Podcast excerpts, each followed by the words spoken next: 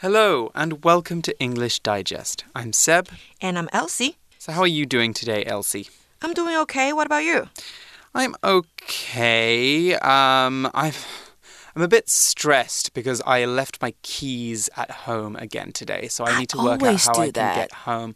I do that all the time. I'm a really forgetful person. So you are a forgetful person just like me. Yeah, it's really annoying.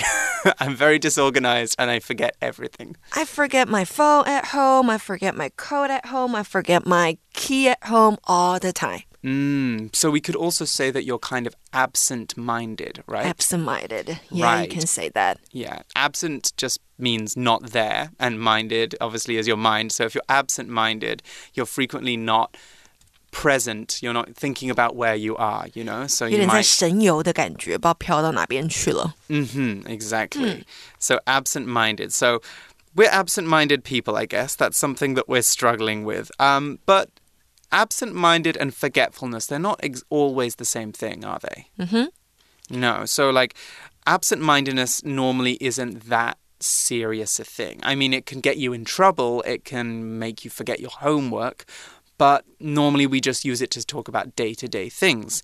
But when people are very forgetful, that can cause a lot of day to day problems. I can, and it can actually be a sign of some more serious mental conditions. Right. Mhm. And we're going to talk about that serious mental condition or disease. Yes, we are. We're going to be talking about it's more of a symptom, actually, a bingzhuang, than a disease. But we're going to begin today's translation topic by talking about memory decline. So let's get straight into it.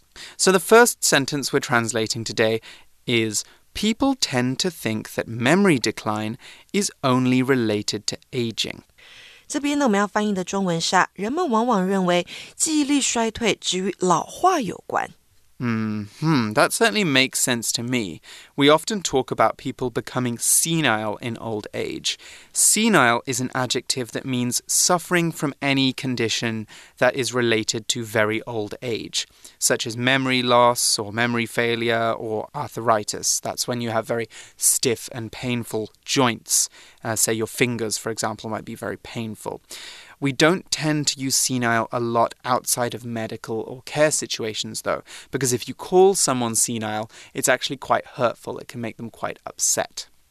So, what do you think, Elsie? Do you agree senility is the main cause of cause of memory loss, or do you think it could be something else? I think it's probably the most common cause. Mm-hmm. However, there are other causes too, right? There are. We're actually going to get into those other causes in our second sentence. That's But- right. But yes, we often, when we're talking about memory decline, I, certainly for me, I normally think about Alzheimer's, which is a uh, condition or disease that you get in the later stages of your life. Normally, in the later stages of your life, you get it younger, um, where your brain basically starts to uh, decay and that or it starts to shrink i guess we should say um, and that causes you to forget things and ultimately um, you lose most of your your functions uh, so it's a very very serious disease but there are other, are other causes as well, and we're going to be talking about those in a minute.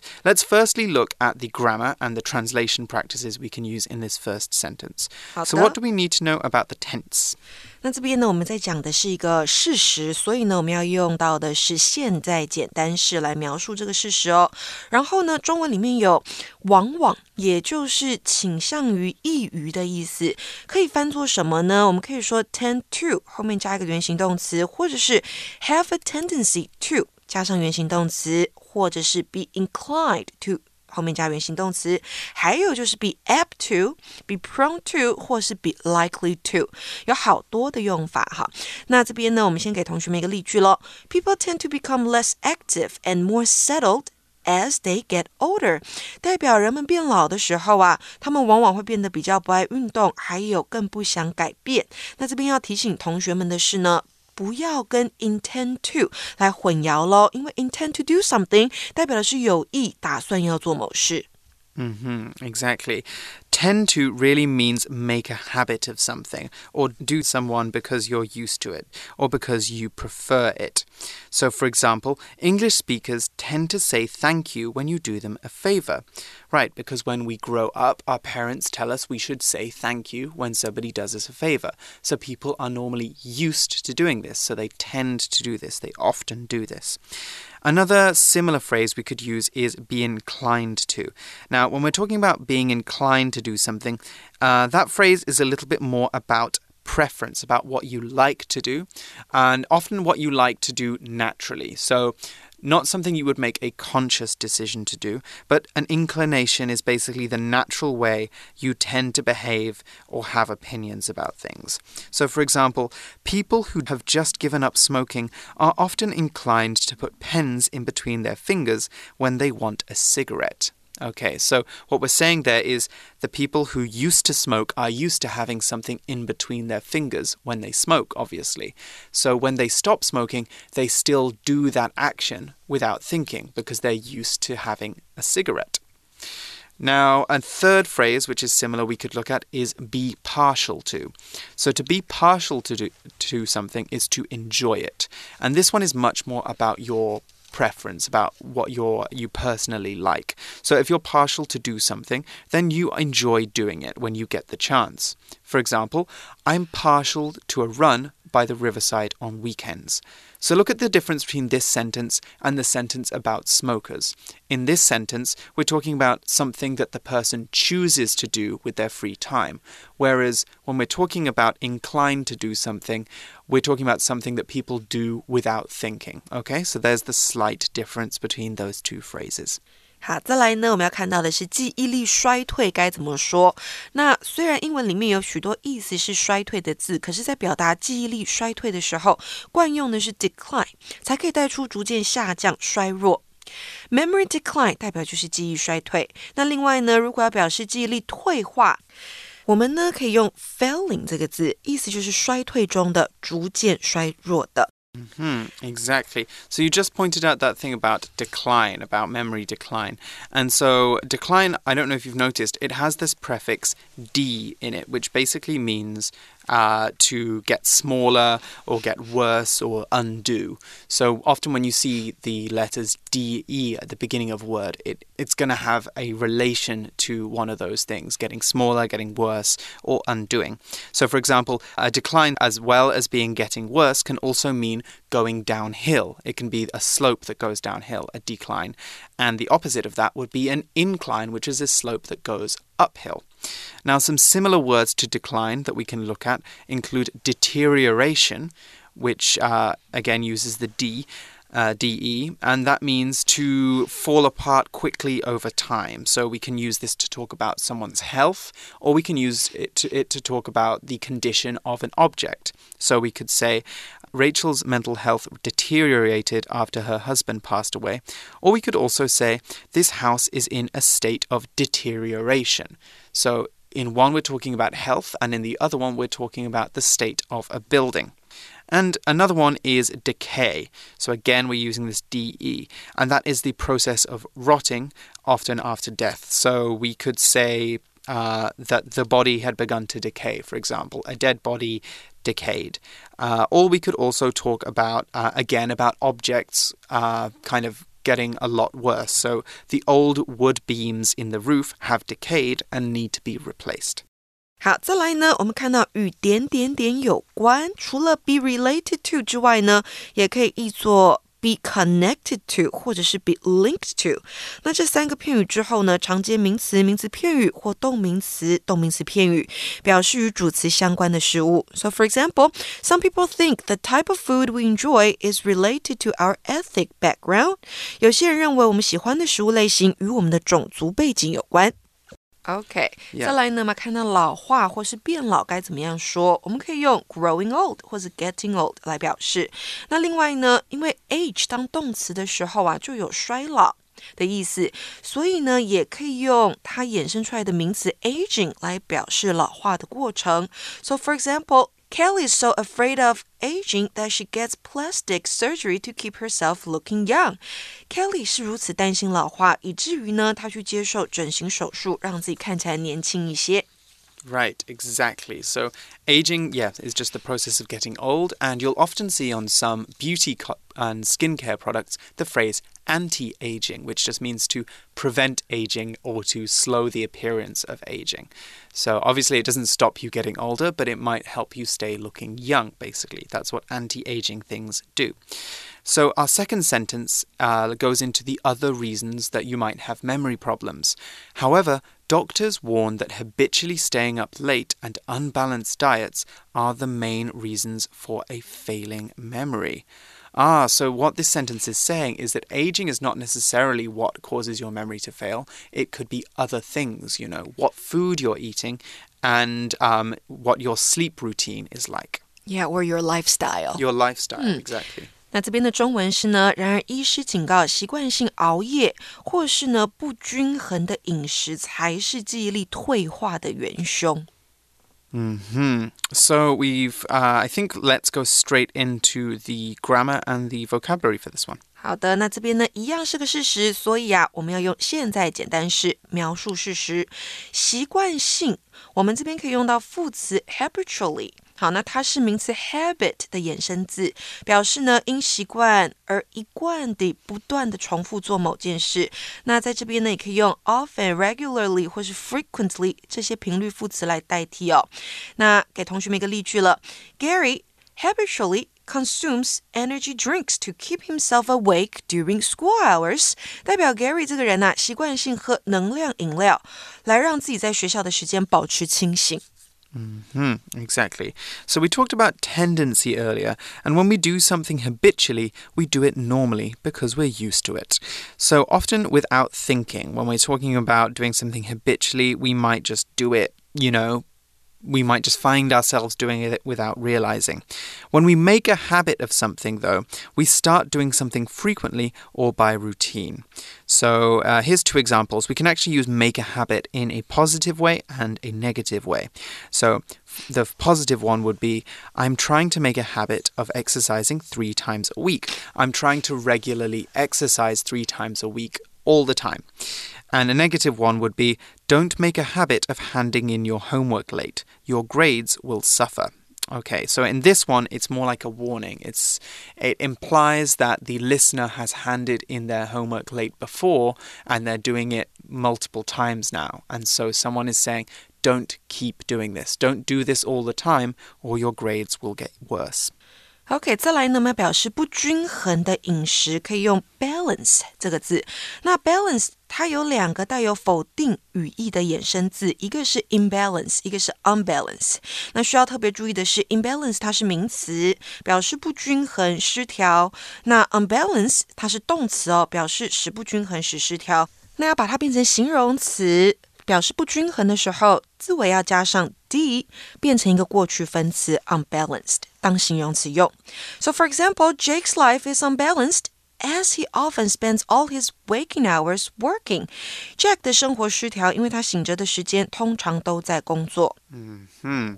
Okay, so here obviously we're using it unbalanced in the context of an unbalanced diet. And that is basically a diet or the things that you eat um, if what you're eating has bad nutrition. Now, nutrition is the balance of different minerals and other things in your food. So, if you have good nutrition or your food has good nutrition, then that means that there are lots of good minerals, lots of good elements in there to keep you healthy. It's healthy eating. Meanwhile, bad nutrition uh, might consist of things like empty calories. So, for example, potato chips are not very nutritious. They have bad nutrition because there's not a lot in there which is good for your body. It's mostly salt and oil.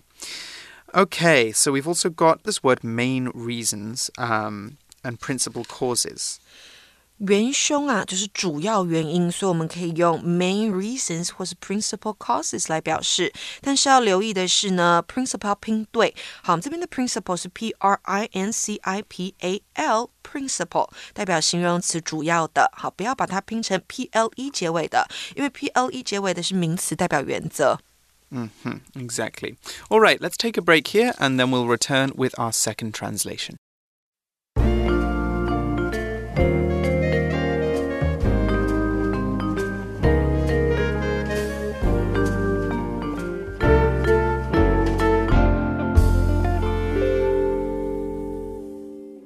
Okay, so we're taking a jump now from health to technology, and we're going to be talking about probably one of the biggest tech companies that there is right now. And I was going to call it Facebook, but that's not its name anymore, is it? It changed its name. Right, it's not Facebook anymore, it's Meta. Meta. So. Meta, very big sounding name. We often use Meta actually uh, in English before this before this company name appeared. We used meta to describe when somebody was talking about very big ideas about the universe or big ideas about you know. You know what it means to be alive, things like that. Ah. That's very meta. So the sentence reads Last October, Facebook officially changed its name to Meta in an attempt to reverse the decline in young users by establishing a virtual space. 那这一句的中文是呢，去年十月，Facebook 正式改名为 Meta，试图呢透过打造虚拟空间扭转年轻用户的下滑。So a lot of young people are not using Facebook any longer. It's true, it's very true. Um, in fact, I think, well, this is interesting for us because, well, when I was younger, I think when we were both younger, Facebook was what we used mostly to communicate, right? Especially Right. between maybe 2008 and 2014. I think Facebook was the main social media platform that everyone used. There's no TikTok, not many people used Instagram. So obviously, Facebook is everywhere now, but one thing that it's struggled to do for the last maybe eight years or so is keep young people interested in it. I remember as early as 2016, there were news articles about how Facebook was not able to attract as many young people anymore, and most of the growth in numbers, most of the increasing numbers of Facebook users were older people, particularly middle aged people and uh, elderly people. So, just recently, actually, The Verge, or Verge, uh, which is a tech magazine, published that teenage users of the Facebook app in the US had declined by 13% since 2019. So, that's in a two year period, and were projected to drop 45% over the next two years. So, that means they're expected to go down by almost half in the next two years. So, young people are really not that interested in Facebook anymore, it seems. So, Elsie, has your Facebook use changed? Do you use it as much as you used to? No, I seldom use Facebook or Facebook Messenger now. Mm, I use Instagram more, but I don't use TikTok. mm, I see. Yeah, yeah, TikTok, I haven't, I'm not on TikTok at the moment, actually. It's more because I think I use Instagram too much. I don't want to have another social media account. Right, and I hardly post anything on Facebook anymore. Normally, I mm. just use it for online shopping. Yeah, actually, when I was preparing for this, I checked my Facebook wall to see the last time I posted something. When was that? And I think I posted something in June 2021 or July 2021. I posted So- something. But yeah, so it's been a long time since um, since we've posted anything. I think I use Messenger Messenger sometimes to talk to people, and maybe I check Facebook for events if I want to find something to Right. do in Taipei. And you know But- what? We're not even Facebook friends. We're not. No, We're not. I have you on online, and I think I have you on Instagram, but I've never seen you on on Facebook. Facebook, right? What's the point? Nobody talks on Facebook anymore. so anyway, Facebook is trying to change this. We're talking about Facebook is attempting uh, or making an attempt to reverse this decline. So what does this phrase mean, Elsie? 好，不过呢，首先我们要先知道的是时态啊，我们要用过 Ah, 去 right. 简单式。 描述这个过去发生的事情。那试图的部分呢，我们可以说 in an attempt to do something。attempt 它可以当做名词，也可以当做动词。名词的 attempt 除了前述的用法之外啊，常见的还有 an attempt at 后面加上名词，或者是 an attempt to 后面加上原形动词。还有一个就是 make an attempt at 后面加上 v i n g 或者是名词。那当动词用的时候啊，常见的用法是 attempt to 加上原形动词或者是名词。那这边给同学们一个例句哦。In an attempt to look cool, Sarah tried a very difficult skateboard trick and got hurt. 为了试图要让自己看起来很酷，Sarah 尝试高难度滑板动作，结果受了伤。 Exactly. So when we attempt to do something, we're basically saying that someone is trying to do something difficult or that they might not succeed. So this sentence actually makes it sound like Facebook isn't naturally a platform that young adults would use. It's not, they're going to try and do something very difficult. They're going to try and make themselves interesting to people who aren't interested in them. Now, because attempt is a noun, we can modify it with adjectives. We can say that an attempt is good or bad by saying a successful or failed attempt. That is an attempt that was either worked or an attempt that didn't work. So, for example, most people have forgotten Google's failed attempt to make its own version of Facebook. I don't know if you remember that. That happened maybe 10, 11 years ago. Google tried to create its own version of Facebook. Oh, I didn't remember that. Nobody used it. It was very it, it completely failed. It was a failed Oops. attempt at making a social media.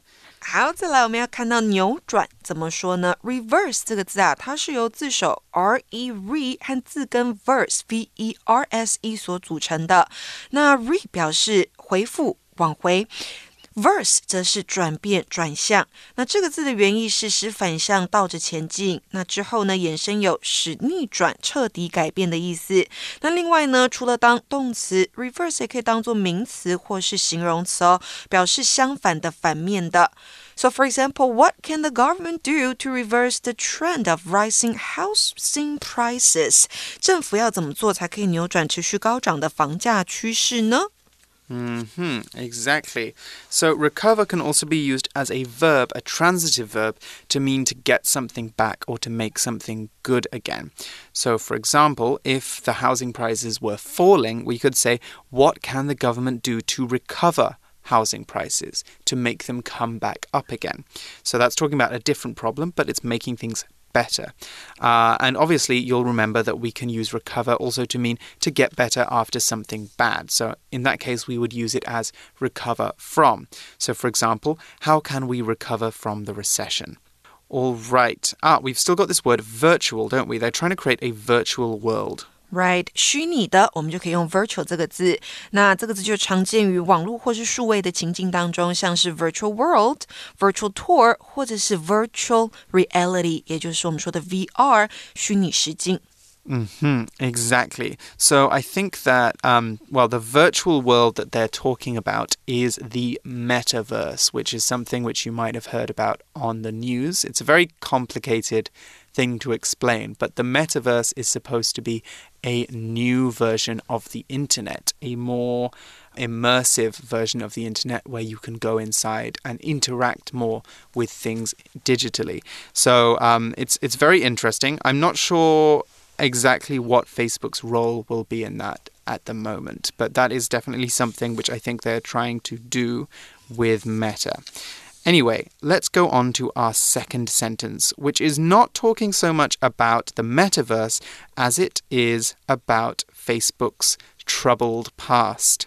Okay, so our second sentence is Because Facebook has been ridden with scandals, many people suspected that the name change was done to shift the public's attention. Oh, okay, so it sounds very sneaky, doesn't it? 那这句的中文是呢？由于 Facebook 近来丑闻缠身，许多人怀疑改名是为了扭转大众的关注。嚯、嗯！所、so, 这边的时态呢，我们要用的是前半句，使用现在完成式表示持续到今天的状态。因为说他近来丑闻缠身，好，所以我们要用现在完成式。那后半句呢，使用过去简单式描述过去发生的事情，也就是改名的动作是在过去发生的。好，所以呢，我们要用到过去简单式。那为了转移大众的关注是它的目的。嗯嗯。好，所以我们首先呢要来看缠身这样子的说法要怎么样用英文表示？缠身就是充满着负面或是令人不愉快的事情。片语呢，我们可以用 be ridden with something。用来表示呢某人或物受令人讨厌或令人嫌恶的事情所侵扰。那这个用法呢，也可以改写成名词 hyphen 再接上 ridden 的复合形容词。所以呢，我们可以这样子说：The country is ridden with debt。And that's why it has turned to foreign loans。这句话呢，也可以说成 The debt-ridden country has turned to foreign loans，代表这个国家负债累累，这就是为什么它要求助于外国贷款。Exactly. So when we talk about something being ridden with something, we talk about it having a lot of a bad thing. So that could be physical. For example, that dog is ridden with fleas. or it could be talking about a person. We could say that child is ridden with chicken pox. Okay. Uh, a similar word we could use is riddled with. So R I D D L E D. So when someone is riddled with something, they have a lot of disease, illness, or sickness. For example, the sailor was riddled with smallpox. The sailor had really bad smallpox. So they're ridden with scandals, right? They're ridden with scandals. 好，再来呢，丑闻我们就要用 scandal 这个字。那这个字呢，常用于媒体的情境当中，像是 political scandal、corruption scandal 或是 celebrity scandal 名人的丑闻。Mm hmm, exactly. So, what kinds of scandals are we talking about? Well, we could talk about the, um, I think, the Cambridge Analytica, the Cambridge Analytica. That's a difficult word to say scandal was one of the uh, the biggest ones that Facebook was involved in, wasn't it? Do you remember what that was about, Elsie? Actually, I don't really remember it. What was this scandal about? It was where Facebook was selling private information oh, yeah. about people to mm. a uh, a research company, I believe. Uh -huh. So it was a big issue with privacy, and that was, I think, one of the first times people were started to be very worried about what was happening to their information when they put it on Facebook. So that is one thing that people are very worried about when they think about Facebook. We could also say that Cambridge Analytica was scandalous. Now, scandalous is an adjective that means a fact or event that might cause a scandal or be damaging to someone's reputation. So, yes, it was a very scandalous time for uh, Facebook. 那再来呢？我们要看到怀疑怎么表示。动词 suspect 跟 doubt 在中文呢当中都是说怀疑，不过两者在语义上其实有很明显的差别。suspect 表示怀疑某事是真实或是有可能发生的，那 doubt 则是因不确定某事的好坏或真实性而感到怀疑。那根据文意呢，我们这句话当中的怀疑要指的是许多人都认为改名另有目的，而非怀疑此目的的真。真实性，所以我们要用的是 suspect，而不是 doubt。So for example, I suspect my mother has been reading my journal, but I can't prove it. 我怀疑我妈妈有在看我的日记，但是我无法证明。那再给同学们一个例句哦。The teachers doubted that Jamie was the one who'd broken into the school. 老师怀疑 Jamie 不是强行闯入学校的人。 Mm -hmm. So it sounds that Jamie wasn't really much of a suspect.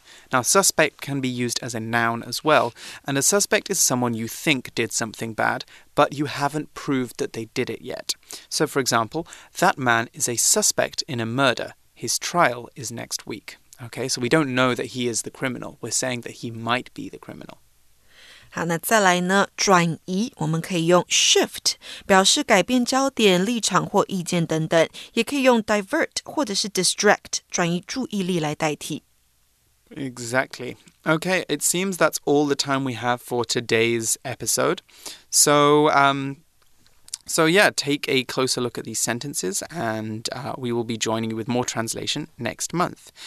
For English Digest, I'm Seb. I'm Elsie. And we'll see you again soon. Bye-bye. Bye.